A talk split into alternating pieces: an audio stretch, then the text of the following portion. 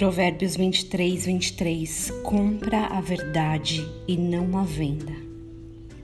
Eu passei por esse texto algumas vezes, grifei, salvei na Bíblia do celular, pensei e repensei. Como pode? A verdade está à venda.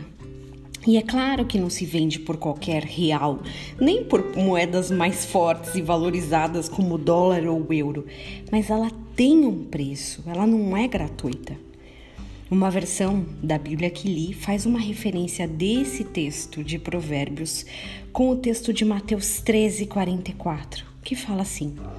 O reino dos céus é semelhante a um tesouro oculto no campo, o qual certo homem, tendo achado, escondeu, e transbordante de alegria vai, vende tudo o que tem e compra aquele campo. A verdade de Provérbios está replicada na parábola do reino dos céus. A preciosidade do tesouro justifica o homem ter vendido tudo o que tinha para ficar com ela. Compra a verdade e não a venda.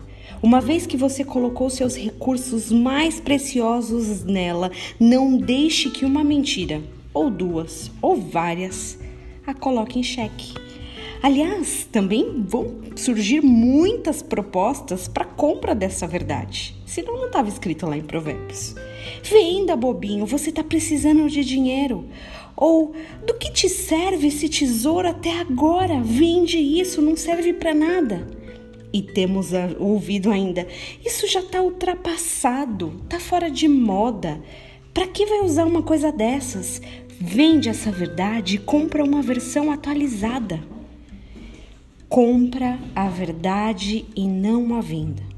E você sabe, tendo ouvido tanto a palavra de Deus, o que é a verdade? Ou melhor, quem é a verdade? Que você tenha um dia abençoado em nome de Jesus.